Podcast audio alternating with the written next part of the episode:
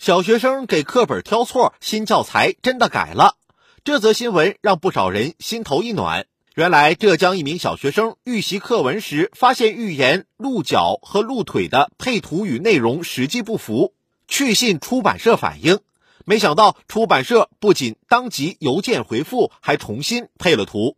孩子敢于挑错，机构及时改错，而类似的双向奔赴还真不少。去趟天文馆，看出展馆把火箭分离顺序搞错了。翻开英语课本，发现某配图张冠李戴，将石崖蝇误作蜜蜂。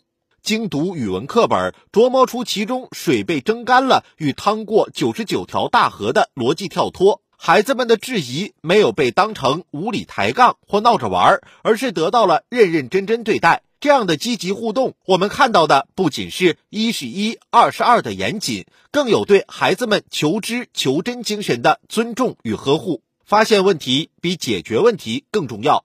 对成长中的个体而言，好奇心会牵引他们去认识世界、触摸生活，不断拓展知识的边界和思维的眼界。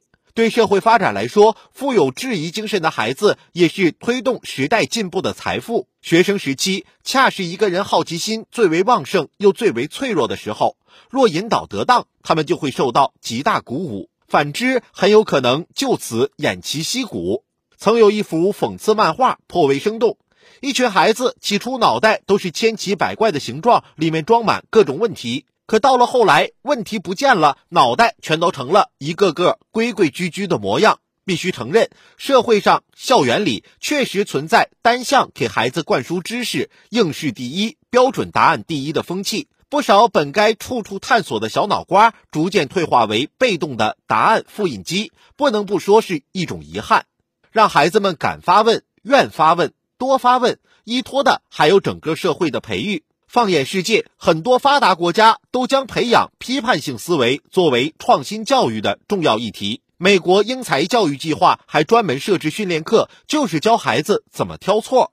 就我国来看，关于深化教育教学改革、全面提高义务教育质量的意见也有明确提出，注重启发式、互动式、探究式教学，引导学生主动思考、积极提问、自主探究，求学问、需学问。